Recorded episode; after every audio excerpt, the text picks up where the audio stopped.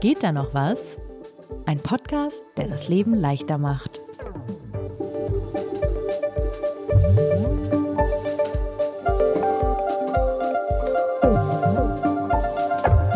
Aber sag mal, Lisa, passiert dir das häufiger, dass du Dinge irgendwo vergisst? Liegen lässt, dein Autoschlüssel, du fährst gar kein Auto, ne? Nee.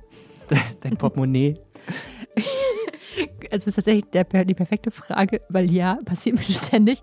Nein, also nicht ständig, aber schon in einer gehäuften, ja, es ist schon relativ gehäuft. Ich habe zum Beispiel neulich, bin ich morgens, habe ich in meine Tasche geguckt. Ich habe eine Tasche. Ich nutze eine Tasche, weil ich kann nicht von, ich kann nicht mehrere Taschen nutzen, weil ich vergesse einfach dann das Portemonnaie mitzunehmen. So, aber ich, also habe ich nur eine Tasche und das Portemonnaie war nicht drin. Es war auch nirgendwo sonst in der Wohnung. Mhm. Und ich wusste, ich bin noch damit in die Redaktion gekommen am Vortag, weil ich da, weil da meine Schlüsselkarte drin ist. Ich wusste aber nicht mehr, ob ich es auch mitgenommen hatte aus der Redaktion und habe gedacht, scheiße, vielleicht ist es mir auf dem Weg. Weil ich hatte das auch so blöd verstaut auf dem Hinweg und dachte, scheiße, vielleicht ist mir das einfach geklaut worden. Mhm. Dann habe ich ungefähr einen halben Tag lang wirklich Panik gehabt, bin ins Büro gefahren und dann lag es einfach auf dem Tisch. Ja, Also ja. Ja, also dann, um deine Frage zu beantworten, ja, kenne ich. ich glaube, die meisten Menschen kennen das, oder? Also mir geht es ein bisschen ähm, ähnlich wie dir, glaube ich. Also das große, den, die, den Alltag habe ich einigermaßen im Griff. Portemonnaie, Schlüssel, das sind eher die Dinge, die, die ich, an die ich so einmalig Portemonnaie, muss. Schlüssel, Handy, zack. Portemonnaie, Schlüssel, Handy. Ich glaube, das sind die, die drei Basics. Und aber immer wenn ich Portemonnaie ist auch alles drin. Genau, alle Karten und so weiter.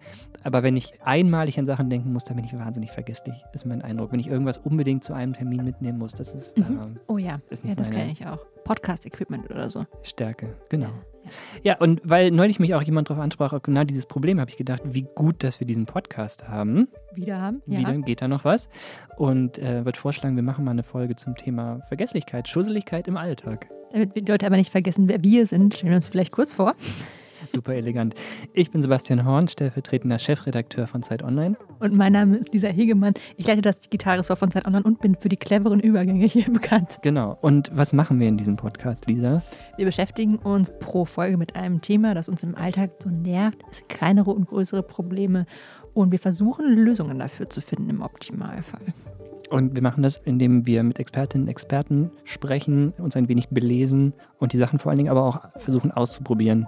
Genau, weil man hat ja immer wahnsinnig viele Tipps nach so einem Podcast oder nach so Optimierungsinterviews, Folgen, was auch immer. Mhm. Und wenn die nichts bringen im Alltag, dann bringt einem das ja auch alles gar nichts. Also ja, Genau. Man kann uns schreiben, geht da noch was at zeit.de. Wir wir freuen uns antworten auch und freuen uns sehr. Ja, das stimmt. genau, über Feedback und äh, Ideen für weitere Themen und Tipps und Ratschläge zu Und den Sachen, wir die wir nicht- besprechen. Und wir versuchen auch zu antworten, auch wenn wir vielleicht nicht immer ganz konsequent damit sind.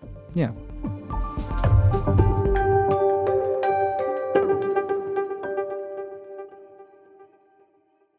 So, aber jetzt Sebastian, sag doch mal, warum denn das Thema Schusseligkeit? Also ein bisschen offensichtlich, weil man halt schusselig ist, aber wie bist du darauf gekommen? Was interessiert dich an dem Thema? Also natürlich begleitet das mich irgendwie schon seit, für, seit immer schon.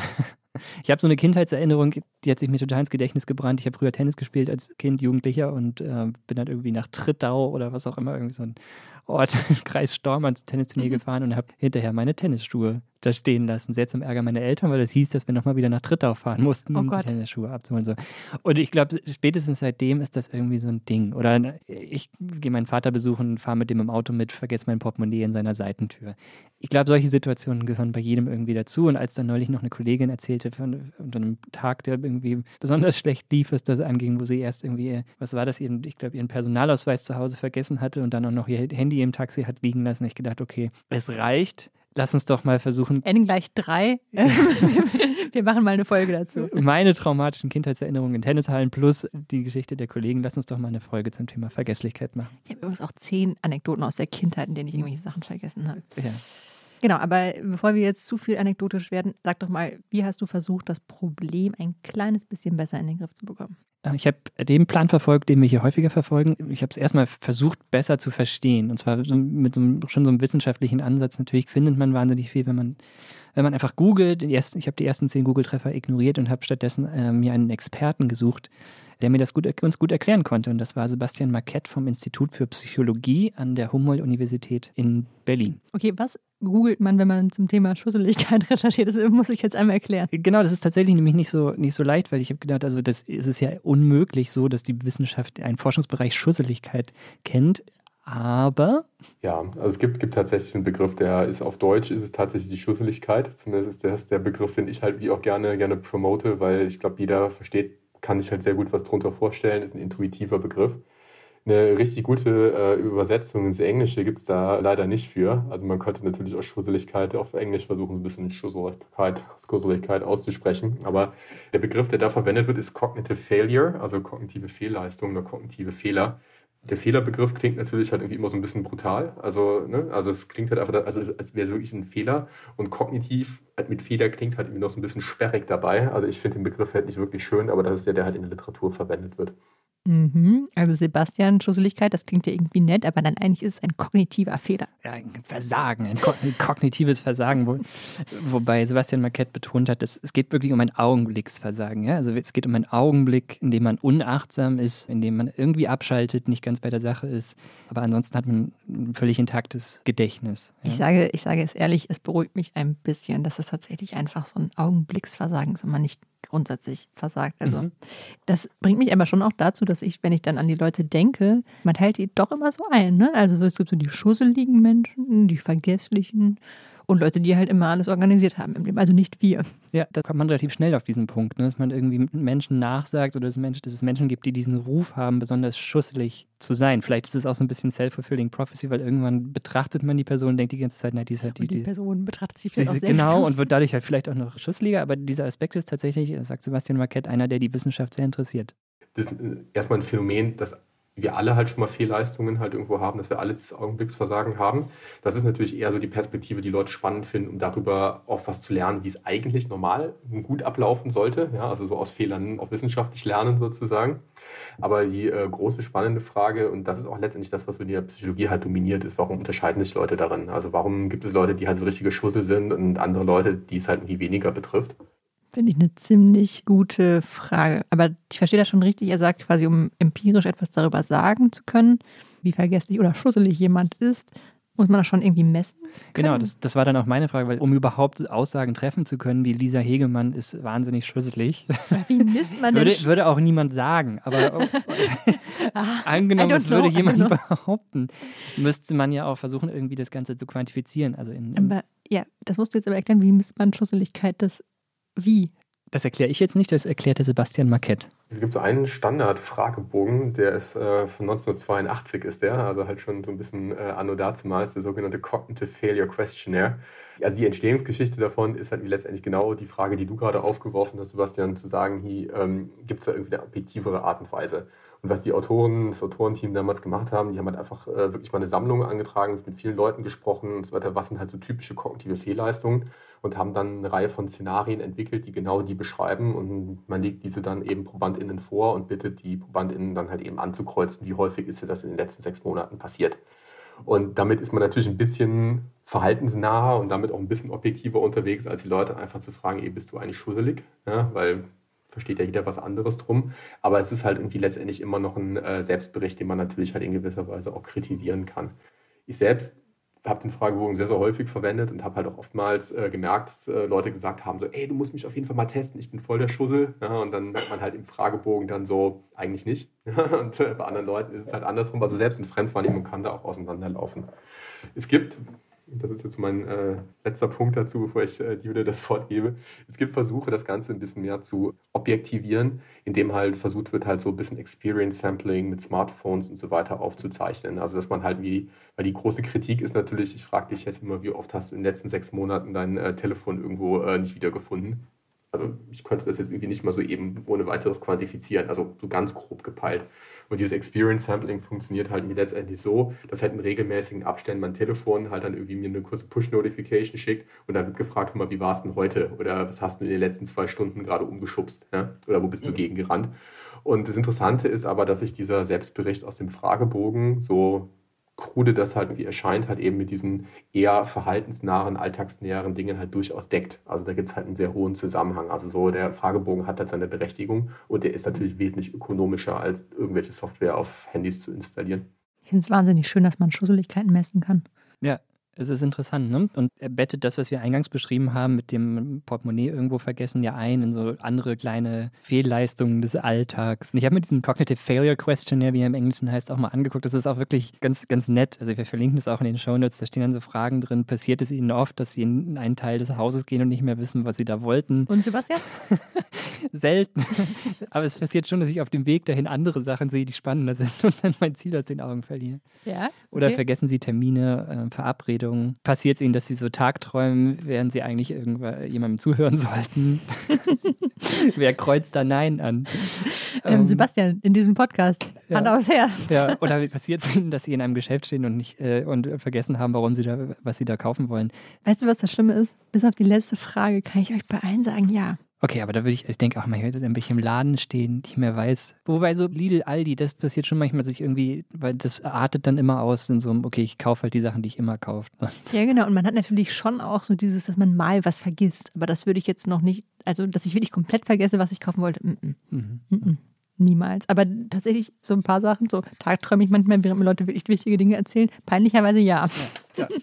ja. Natürlich nie werden wir reden, Sebastian. Niemals. So. Aber um die auf die Frage, wir waren noch bei dem Punkt hängen geblieben, warum sind manche Leute scheinbar auch objektiv ja. messbar schussliger als äh, andere? Darauf hatte Sebastian Marquette eine äh, gute, ausführliche Antwort.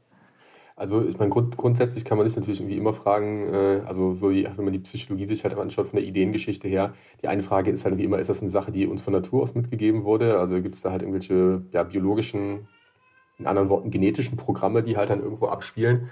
Oder sind das Dinge, die wir halt einfach gelernt haben? Ja, also in unserer Erziehung oder das bei anderen Leuten ab, abgeschaut haben oder schlechte Gewohnheiten, die irgendwie eingeschlichen haben. Und die Forschung, äh, die es im Konstrukt Schusslichkeit gibt, zeigt, dass es ungefähr hälftig-hälftig. Also es gibt eine biologische Komponente dabei, was im Endeffekt aber jetzt auch nicht bedeutet, dass es irgendwo das Schusseligkeitsgen gibt oder dass mhm. es halt irgendwo, also dass die Gene wissen, was Schusseligkeit ist, sondern letztendlich es gibt Gene, die beeinflussen halt bestimmte Stoffwechselprozesse bei uns im Gehirn und äh, verändern halt letztendlich das Gehirn auf eine bestimmte Art und Weise. Und dann ist dieses Gehirn halt wie eher anfällig, bestimmte Dinge zu tun. Ja, und äh, mhm. so kann man sich halt eben diese äh, biologische Komponente erklären. Und die andere Hälfte ist natürlich halt äh, dann halt eben die Umwelt. Also es kann natürlich sein, dass in dem Moment, wo halt eben man schon vom, vom Elternhaus her halt irgendwie in Anführungsstrichen schlechte Angewohnheiten halt mitbekommen hat, dass es dann halt irgendwie in die Richtung halt dann irgendwo geht, die Peer Group halt irgendwie der Sozialisierungsagent halt dann irgendwie äh, eine Rolle halt irgendwo spielt. Aber letztendlich halt irgendwie auch Dinge, die man sich halt irgendwie über die Jahre halt wie schlecht angewohnt hat. Ja, und das ist der Punkt. Also das so als die Gruppe, Gruppeaufteilung. Und ansonsten gibt es auch tatsächlich Persönlichkeitseigenschaften, die halt eben mit Schusseligkeit zusammenhängen. Und die typische schusselige Persönlichkeit ist ein bisschen weniger selbstwirksam, äh, also im Sinne von vertraut nicht ganz so sehr in ihre eigenen Fähigkeiten, ist tendenziell ein bisschen ängstlicher, ist gleichzeitig aber auch verträumt. Also ne, immer so ein bisschen mindful irgendwie in den eigenen äh, Kopf, im eigenen Kopf halt irgendwie drin und in gewisser Weise auch ein bisschen impulsiv im Sinne von sprunghaft, dass halt irgendwie alles, was irgendwie interessant ist, plötzlich so interessant wird, dass man Dinge stehen und liegen lässt. Hm, Sebastian, das kommt mir bekannt vor. Hast du das nicht gerade gesagt, dass manchmal andere Dinge plötzlich interessanter werden? Ja, die, ja, so ein bisschen erkennt man sich da drin wieder. Ne? Ja, also er, er, sagt halt zur Hälfte ist das, glaube ich, Veranlagung, Gene und die andere Hälfte dann aber auch so, so Angewohnheiten, Dinge, die sich so eingeschliffen wie es ja bei total vielen Verhaltenssachen einfach Total, muss, ist, man, ja. muss man sagen, was ja aber auch die Hoffnung ähm, macht, dass, dass man halt auch irgendwie gegensteuern kann. Ne? Also, dass man sich ange schlechte Angewohnheiten, auch wenn man da gegen agieren kann, vielleicht sie mit ein paar Tipps und Tricks oder Routinen, auf die wir in diesem Podcast immer kommen, vielleicht immer in den wieder. Griff kriegen kann. Ja, interessant. Und dieser Aspekt des Verträumens, das ist schon irgendwie was, was so hängen geblieben ist mir jetzt aus dem Gespräch. Ja, es ist ja, genau, im Prinzip ist es genau das, dass du halt irgendwie mit den Gedanken woanders bist, ne? Also, ja, dass genau. man nicht, also ich bin jetzt, als, als Laie würde ich es so formulieren, ich bin jetzt halt nicht bei den Tennisschuhen in dem Moment, wo ich die Tennishalle verlasse oder bin nicht beim Schlüssel, wenn ich das Haus verlasse, sondern ich bin Gedanken halt woanders und dieses mit den Gedanken woanders sein. Ich weiß nicht mehr, ob ich es Verträumen nennen würde, ehrlich gesagt weil ich, also ich weiß genau, was du meinst, aber ich bin meistens dann schon wieder einen Schritt weiter, weißt du, ich, hm. ähm, ich denke dann, äh, nicht an das Podcast-Equipment, weil ich schon beim, inhaltlich beim Podcast bin. Ja. Weißt du, sowas ja, zum Beispiel. Ja, ja, genau. Sebastian Marquette sagt, es gibt einen nach außen und einen nach innen gerichteten Zustand unseres Gehirns. Also letztendlich ist unser, äh, also unser Gehirn versucht natürlich sich mit der Umgebung, der Außenwelt irgendwie auseinanderzusetzen. Also ich meine, ich muss halt irgendwie schon irgendwie immer gucken, was passiert halt irgendwie um mich rum, äh, dass ich halt irgendwie nicht überfahren, aufgefressen oder irgendwas werde. Ja, also ich habe einen nach außen gerichteten Fokus drin. Trotzdem ist es natürlich so, dass ich auch hin und wieder äh, mich wirklich fokussieren muss auf mich selber. Und das ist jetzt nicht, ne, dass ich halt wirklich mit den Gedanken bei mir selber bin, meine Zukunft plane, überlege, was war in der Vergangenheit und dass irgendwie gerade diese nach innen gerichtete Kognition natürlich auch einen riesengroßen Vorteil halt für uns als Spezies irgendwie gibt, dass wir das haben. Und das sind halt eben so zwei verschiedene Modi bei uns im Gehirn. Man kann das halt wirklich, also ich finde es immer total beeindruckend, wenn man sich wirklich die Hirnscans halt irgendwie anschaut, weil oftmals ist das ja ganz, ganz viel Statistik, die man berechnet, nachher bekommt man Zahlenwerte. Wenn man halt sich halt eben wirklich die Dynamik wirklich mit so einer Play-Taste anschaut, man sieht halt wirklich, wie das Gehirn so zwischen so verschiedenen Aktivierungszuständen hin und her kippt, also mit bloßem Auge mehr oder weniger schon. Und das eine ist wirklich ein Zustand, wo man halt bemerkt, er ist nach außen, nach außen gerichtet, die Aufmerksamkeitssysteme fahren halt wie nach oben, man merkt, die Person, die nimmt gerade Informationen rein. Und dann gibt es halt eben so diesen Zustand, wo halt dann wirklich andere Teile im Gehirn aktiv werden, die damit assoziiert sind, dass ich halt eben diese Zukunfts-, Vergangenheit, sonst was Perspektive mache. Und man sieht, Leute kippen immer zwischen diesen beiden Zuständen hin und her. Also da gibt es eine gewisse Rhythmik. Also es sind so alle 20, 30 Sekunden kippe ich von dem einen in den anderen Zustand halt irgendwo rein. So richtig gut kontrollieren kann man das nicht, es sei denn, man ist halt äh, krass meditationserfahrener Mönch oder Nonne, dann, dann, dann geht das. Ja? Also zu einem gewissen Grade, aber also Mindfulness-Experten und Expertinnen können das. Aber das sind also diese beiden Zustände, in denen wir hin und her kippen. Und irgendwie ist unser Gehirn lieber in diesem nach innen gerichteten Zustand. Mhm. Und immer, wenn ich im innen nach innen gerichteten Zustand bin, habe ich natürlich Probleme, auf meine Außenwelt halt eben zu reagieren, weil ich halt einfach gerade mit der Aufmerksamkeit ganz, ganz woanders bin.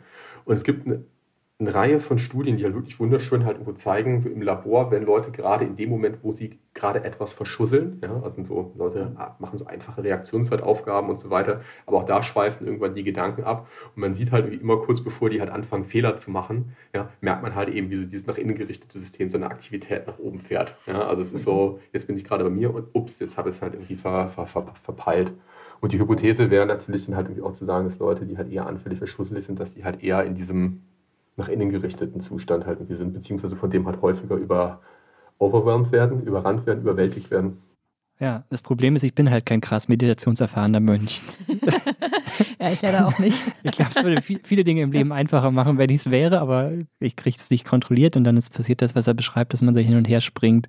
Mir hilft das aber total, wie so oft in diesem Podcast, einfach das grundsätzliche Konzept zu verstehen, was in meinem Gehirn passiert oder was ja. überhaupt passiert in meinem Körper. Weil ich finde, wenn man drüber nachdenkt, weiß man, glaube ich, genau, was er. Es ist ja im Prinzip genau das, was ich gerade beschrieben habe, nur halt einmal wissenschaftlich erklärt. Mhm. Dass ich quasi sage, ich, ich denke eigentlich schon wieder an das nächste ja. und bin halt nicht hier im Hier und Jetzt und denke drüber nach, habe ich eigentlich die Sachen, die ich brauche, ja. um das zu machen. Ja, und er fängt schon an, dieses, da kommen wir nachher vielleicht ja nochmal kurz drauf, dieses, dieses Stigma so ein bisschen abzubauen, weil in dem Moment, wo du über diese zwei Zustände sprichst und der nach innen gerichtete, in, in Gedanken schon woanders sein Zustand plötzlich auch so seine, seine Berechtigung hat, ja. fand auch diesen Punkt mit dem musst du irgendwie auch dein Leben planen, was du vorhin meintest, du musst ja gucken, was, was kommt im Podcast vor. Ja.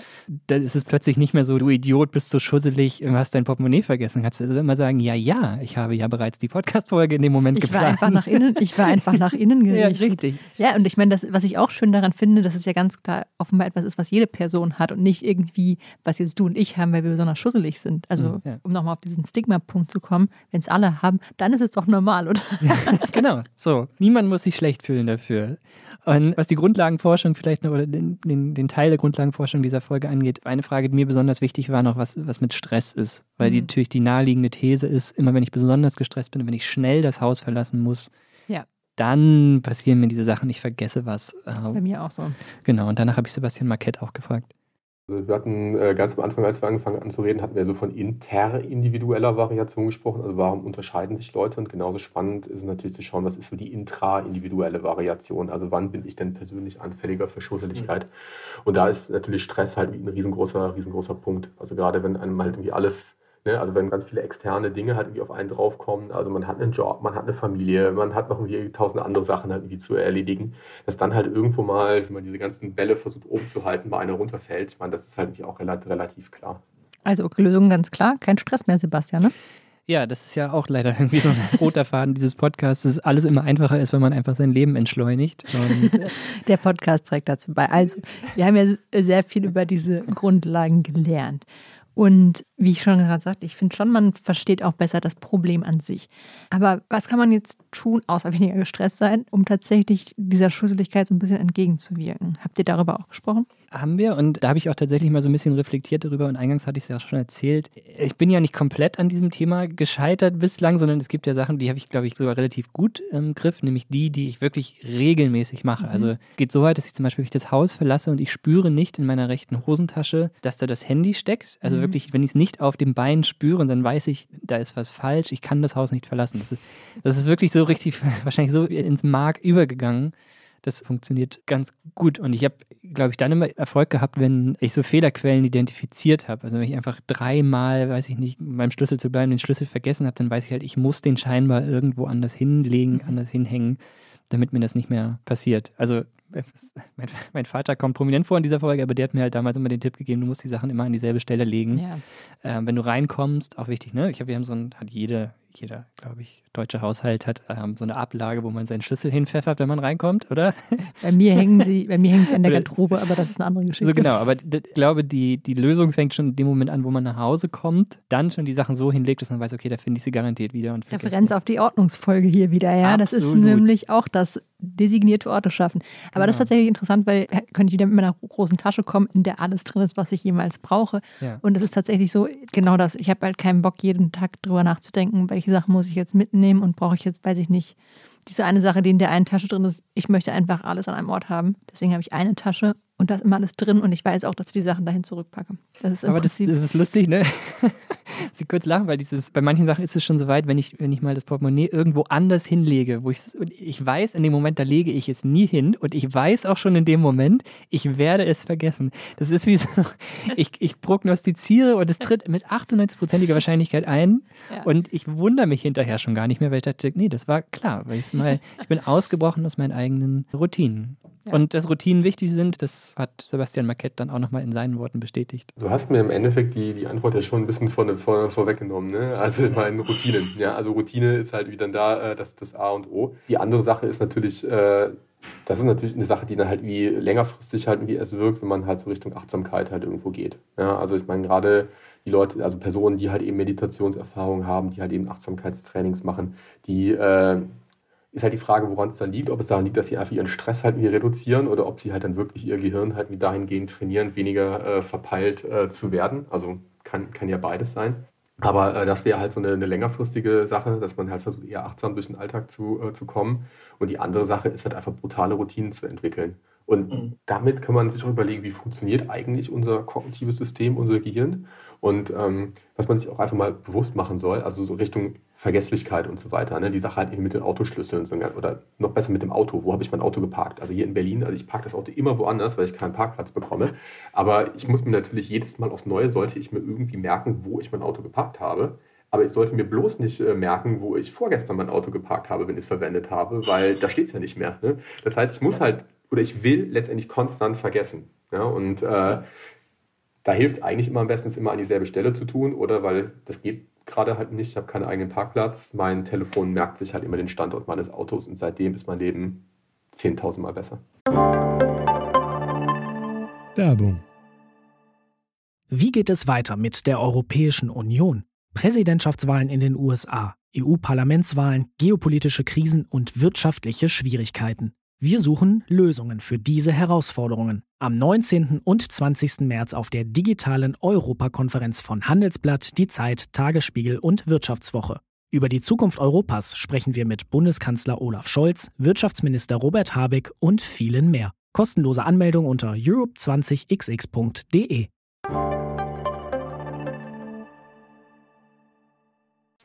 um es auch einmal hier an der Stelle zu sagen, Technik kann halt auch geil sein. Ja, also das stimmt. Ich kenne die Funktion mit dem Auto, das Google Maps, ohne dass ich jemals darum gebeten hatte, sagt übrigens, hier steht Ihr Auto. Ey Mann, wo ist mein Auto? Ja, ist hier. Ja, genau. also die anderen Themen waren natürlich Achtsamkeit und Entschleunigung. Ja, so, mm. sofern das halt möglich ist. Ne? Also manchmal lässt sich der Stress dann halt leider nicht nicht ausblenden. Nicht nee. ausblenden. Und es ist natürlich auch, wenn ich bewusst alles durchgehe und die Zeit habe, dann klar, dann ist die Wahrscheinlichkeit sehr gering, dass ich irgendwas vergesse. Mhm. Aber wenn ich die Zeit natürlich nicht habe. Ich bin mir auch nicht 100% sicher, wenn ich jetzt gerade so drüber nachdenke, ähm, angenommen, ich hätte ein völlig entschleunigtes Leben und den ganzen Vormittag Zeit dafür zu sorgen, dass ich dann, wenn ich mittags das Haus verlasse, äh, meinen Einkaufszettel nicht vergesse, Ja. ob man ihn nicht gerade dann vergisst. Das ist nämlich der Effekt, wenn ich zum, am Flughafen zu viel Zeit habe, dann ist die Wahrscheinlichkeit, dass ich den Flug verpasse, paradoxerweise bei mir höher, weil ich so ins Dödeln gerate. Ja, Ähm, genau, das habe ich auch gerade gedacht. Man ist, ich glaube, man darf auch nicht zu, also man darf den Druck auch nicht zu sehr. Nee, genau, so, so, so ein gesundes Maß an irgendwie Aktivität. Ich glaube, aktiv bleiben ist, äh, ist ganz wichtig. Ja, man muss auch sagen, ich finde, was, was sich jetzt immer mehr rauskristallisiert, bei mir zumindest, dass ich denke, krass, in wie vielen Situationen ich eigentlich nicht schusselig bin. Also ich weiß, das klingt so ein bisschen komisch, aber was mir gerade klar wird, ist, dass ich ja, dass es eigentlich voll oft funktioniert und es eigentlich total selten nicht funktioniert, Ja, weißt du? ja. Und da ist auch nochmal interessant, dass wir uns immer darauf fokussieren, so, oh Gott, jetzt habe ich meinen Schlüssel vergessen, anstatt einfach, also zu sehen, nee, guck mal, du hast den ja in 90 Prozent der Fälle vergisst du den halt nicht. Ja. Aber nochmal auf die, auf die technischen Lösungen zurückzukommen. Äh, ich spreche ja mit der Leiterin des Digitalressorts. Ich habe eine Zeit lang äh, mal diese Anhänger ausprobiert, die man zum Beispiel an Schlüsselbund ranmachen kann oder gibt es auch als in Kartenform, um sie ins Portemonnaie zu stecken. Und dann kannst du mit dem, mit dem Handy quasi deine Gegenstände tracken. Und das war in manchen Situationen tatsächlich super, wenn ich dann gemerkt habe, ah, Moment, Handy ist nicht in der Hosentasche oder wo ist mein Schlüssel irgendwo in der Duplo-Kiste zugemüllt. Dann kann man die Sachen piepen lassen. Und das hat wahnsinnig viel Zeit gespart, weil einfach so, ich sind, bin dann dem Piep-Signal gefolgt und konnte dann das Haus verlassen. Und warum hast du es nicht mehr gemacht? Weil ich die Batterien von, von den Dingern sind irgendwann leer gegangen. Und ich müsste das unbedingt mal wieder. Es war auch nicht wahnsinnig gut gemacht. Die, die, die, äh, die, die ich hatte, da musstest du nachbestellen und dann und umbauen. Und das, das hat es ein bisschen. Ja, die halten nur so ein Jahr, die Batterien, ne? Das ist nicht so lange. Genau. Ja. Aber ihr habt sowas mal auch bei euch getestet, ne? Genau, ich habe die Apple AirTags getestet, als die letztes Jahr rauskamen. Und genau, aber ich, also das sind ja so, diese, die sind ja so Kronkorken groß, kannst du auch irgendwie so Laschen dran machen und dann irgendwo anheften, kannst aber auch einfach in dein Portemonnaie werfen. Ja, ich habe die getestet tatsächlich, die sind aus einer technischen Perspektive so semi-gut. Also du siehst schon in der App, kannst du einmal über so Bluetooth Low Energy, man kennt das von der Corona-Warn-App, also so ein Kurzfunksignal, kannst du zum Beispiel in der Wohnung nach deinem Gegenstand suchen. Wo auch an immer du das rangeklebt hast. Genau, genau. Also sagen wir nach dem An Portemonnaie. deine Katze. Ja, genau. Und So. das habe ich, das hab ich dann auch in verschiedenen, also ich habe dann Leute beauftragt, dass sie in der Wohnung Sachen verstecken, damit ich dann auch den ernsthaften Suchmoment und das Sucherlebnis habe. Und das hat echt gut funktioniert. Also selbst wenn du nicht ungefähr weißt, wo es ist. Also ich habe es einmal im Kühlschrank gefunden. Das war- da habe ich echt überrascht, weil es hat tatsächlich funktioniert. Aber ja, die sind trotzdem nicht super genau. Ne? Also wenn du nicht, nicht ungefähr weißt, wo was ist, das passiert dir schon mal, dass die dich nach links zeigen und links eine Wand und du weißt, es kann nur rechts liegen. So. Ähm, also sowas schon. Und also gerade wenn es dann auch darum geht, es gibt ja auch noch so eine Verloren-Funktion. Das ist jetzt vielleicht für eine Schusseligkeit gar nicht so. Ja, wobei, du meinst Ja, beim aus, Aus Bäcker. der Schusseligkeit folgt ja dann oft das Verlieren. Das, Stimmt. Vor allem, wenn du dann beim Bäcker das Portemonnaie vergisst, ja. Das ist, um so ungefähr zu wissen, wo was ist, ist das schon hilfreich, aber ist es auch nicht sehr genau. Also ich habe an einer, äh, in einem Fall dann tatsächlich jemanden beauftragt, mit dem AirTag loszugehen und einem iPhone, weil du brauchst ein iPhone in der Nähe, das das ortet. Das steht alles genauer in dem Text, den wir auch einfach verlinken. Und da muss ich aber schon sagen, das war so ein bisschen ungenau. Also wenn du nicht weißt, also wenn du es jetzt irgendwo auf der Straße verloren hättest, würdest du jetzt nicht genau den Ort angezeigt bekommen, sondern es ist schon noch ein paar Meter Unterschied und teilweise auch echt mehr. Also es war jetzt nicht so. Und gibt es auch die Funktion, dass wenn man das, wenn man das Haus versucht, ohne diesen Gegenstand zu verlassen, dass dann, so war das bei denen, ich glaube, ich, mein, mein Produkt hieß Tile. Ja, das sind die an, das ist die große Apple-Konkurrenz, ja. Genau, ich glaube, die konnten das, dass du signalisiert wirst, du, du hast, du entfernst dich gerade zu weit von etwas, was eigentlich in deiner Nähe sein sollte. So. Ah, okay, ja, das weiß ich nicht. Also das erinnere ich zumindest nicht, dass Apple das hatte. Ist aber auch schon ein bisschen her, dass ich es getestet habe. Ja. Das ist natürlich auch nicht, nicht schlecht. Andererseits auch nervig, oder? Den Aspekt habe ich tatsächlich auch nie ausprobiert, eben weil ich ja sofort am Bein spüre, wenn da kein Handy ist. Es ging eher darum, dass es irgendwo im Haus versteckt ist. ich Ich musste weiß es nicht, wieder ich finde, ich, also ich weiß nicht, ich bin immer noch ein großer Fan davon, dass man eine technische Lösung macht. Ich wünsche mir ein Google für die Wohnung. Ja? Mhm. Das ist eigentlich mein, das ist eigentlich das, was ich darauf warte, was Leute entwickeln. Ein Google für die Wohnung, dass ich nicht Mhm. mehr suchen, denk, danach denken muss, okay, wann habe ich jetzt was mit was gemacht, mit, weiß ich nicht, meinem Portemonnaie gemacht, Ja. ungefähr zu wissen, wo ich es vielleicht liegen gelassen habe, Ja. sondern dass mir einfach jemand sagt, hier, google mal Portemonnaie, Wohnung und dann zack, hier. Also natürlich nicht genauso, aber so ungefähr stelle ich mir das vor. Ich wüsste auch nicht, was da datenschutzmäßig irgendwie schieflaufen könnte, wenn irgendeine Nee, ich auch nicht. Plattform weiß, was wo in deiner Wohnung ist. und alles so geordnet ist. Aber Ja, ja, nee, ich, genau. ich, ich, ich glaube auch, da kann nichts, da kann nichts ähm, schiefgehen. Ja. Aber von den technischen Lösungen vielleicht nochmal einmal wegzukommen. Den einen Tipp hatte ich schon erwähnt, also immer die Sachen an denselben Ort zu lesen. Sebastian Marquette hat äh, mir dann noch erzählt, ähm, man kann auch mit inneren Checklisten versuchen zu arbeiten, was auch wieder was mit Routinen zu tun hat, dass wenn man das Haus verlässt, dass man tatsächlich immer denselben Weg abschreitet, innerlich mhm. dieselben drei, vier Fragen stellt. Das ist so ein bisschen, habe ich die Fenster zugemacht, habe ich das Licht ausgemacht, ich, ist der Herd aus? Handy, Portemonnaie, Schlüssel. Genau, dass man einmal im Türrahmen steht und ich glaube, in diesem Fall läuft es häufig einfach darüber hinaus, dass man Sachen einfach wirklich zu einer sehr, sehr strengen, krassen Routine, Gewohnheit macht. Weißt du, was das Witzige an diesem Podcast ist? Ähm, also an dieser speziellen Folge. Ich könnte dich jetzt fragen, haben die Lösungen denn funktioniert? Aber wir können das ja gar nicht ausprobieren, weil, weil in der Sekunde, in der du jetzt nichts verschusselt hast, also das, wir wissen es nicht. Das stimmt. Also werden wir es auf jeden Fall in einer der äh, Folgen in Zukunft nochmal wieder aufgreifen müssen, wo wir zurückblicken auf die Tipps. Unbedingt. So waren wir ja auch wieder eingestiegen in diese Staffel von Geht da noch was. Bevor wir jetzt aber zu einem Fazit kommen, ich würde noch einmal tatsächlich, weil es mir einfach auch wichtig ist, diesen Punkt mit der Stigmatisierung aufgreifen wollen. Nämlich, niemand soll aus dieser Folge rausgehen und, und denken, oh Gott, ich bin ein schlechter Mensch, weil ich andauernd Dinge liegen lassen, verliere und so weiter.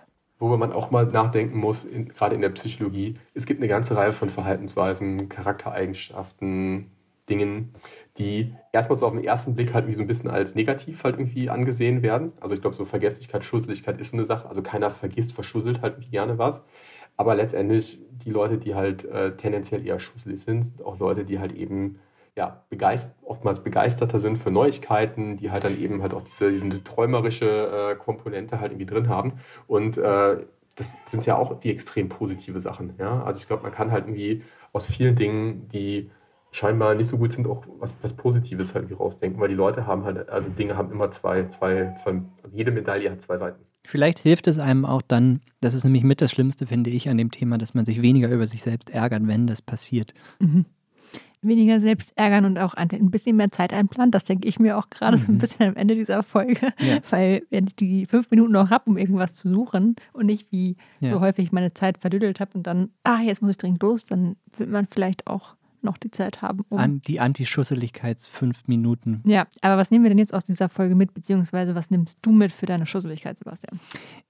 Ich habe tatsächlich wahnsinnig viel darüber gelernt und fand es auch sehr, sehr interessant, wie die Wissenschaft mit diesem Problem überhaupt umgeht, dieses Cognitive Failure-Ding im, im Alltag. Also, dass es eigentlich eingebettet ist in das viel größere Thema, dieses, dieses kleinen Momentversagen hier und, und da, dass das messbar ist, dass es dafür auch einen recht heiteren und gut funktionierenden Fragebogen gibt. Das fand ich schon mal gut, dass man damit auch vergleichen kann, dass es Menschen gibt, die schussliger sind als andere, aber dass das halt auch nicht schlimm sein muss und man dafür vielleicht andere positive Eigenschaften hat und gedanklich vielleicht eher nach innen gerichtet oder nach, äh, in die Zukunft gerichtet. Tick, das fand ich total ähm, hilfreich. Mhm. Vielleicht steigert es auch die Empathie Leuten gegenüber. Es ist ja auch natürlich die, eine wahnsinnig schlechte Eigenschaft, dass man denkt, oh, jetzt hat, jetzt hat schon wieder hier was vergessen oder ja. warum hast du daran nicht gedacht? Ich glaube, das, das sollte man dringend lassen, anderen Leuten dafür Vorwürfe zu machen. Ja, ähm, die waren halt nach innen gerichtet Richtig. einfach in der Sekunde. Genau. Und ansonsten, glaube ich, läuft in dieser Folge halt vieles darauf hinaus, dass man diese, diese Gewohnheiten braucht. Glaube ich, man muss weniger drüber nachdenken müssen, so an die Sachen. Und ich versuche zumindest immer dass wenn ich merke, ich habe jetzt irgendwas schon zum zweiten oder dritten Mal nicht mitgenommen, dann muss ich da vielleicht irgendwie einfach das auf meine innere Checkliste aufnehmen oder es an einen anderen Ort legen, an die Türklinke hängen, wenn ich, bevor ich das Haus verlasse. So. Mhm. Ja, also auf jeden Fall. Ich finde auch, das ist wahrscheinlich der, der größte Tipp. Und ich meine, es gibt ja so ein paar Sachen, die man immer mitnimmt. Ja, und bei einem anderen, ich weiß auch nicht, ich habe ich hab manchmal, wenn ich, das wird jetzt wirklich weird, aber ja, manchmal stelle ich mir Wecker, in denen ich mir reinschreibe, nicht, also XY nicht vergessen. Ja. Weil wenn ich dann morgens aufwache und das sehe, dann gibt es zumindest so eine kleine, äh, eine bisschen größere Wahrscheinlichkeit, dass ich es nicht vergesse. Genau, Reminder, das stimmt, das ist auch noch ein guter Tipp. Also sich selbst irgendwie dann diese Erinnerungen zu setzen. Wir haben so eine Alexa zu Hause, die kann man ja auch irgendwie dann. ich falle zweimal aus allen Wolken, wenn das Ding plötzlich losplärt, weil. Sebastian, ich sollte ja. dich daran erinnern. Genau. Ja. Aber das stimmt, das kann man natürlich auch machen. Ja, und genau. flosselige Menschen sind keine schlechten Menschen. Das ist auch eine Erkenntnis aus dieser Folge. Genau. Und um nicht zu vergessen, diesen Podcast zu hören, abonniert ihn okay. in eurer Lieblingspodcast-App und lasst euch benachrichtigen, wenn alle zwei Wochen eine neue Folge erscheint. Für genau. heute erstmal vielen Dank fürs Zuhören. Genau, vielen Dank. Geht da noch was? Ist ein Podcast von Zeit Online, produziert von Pool Artists.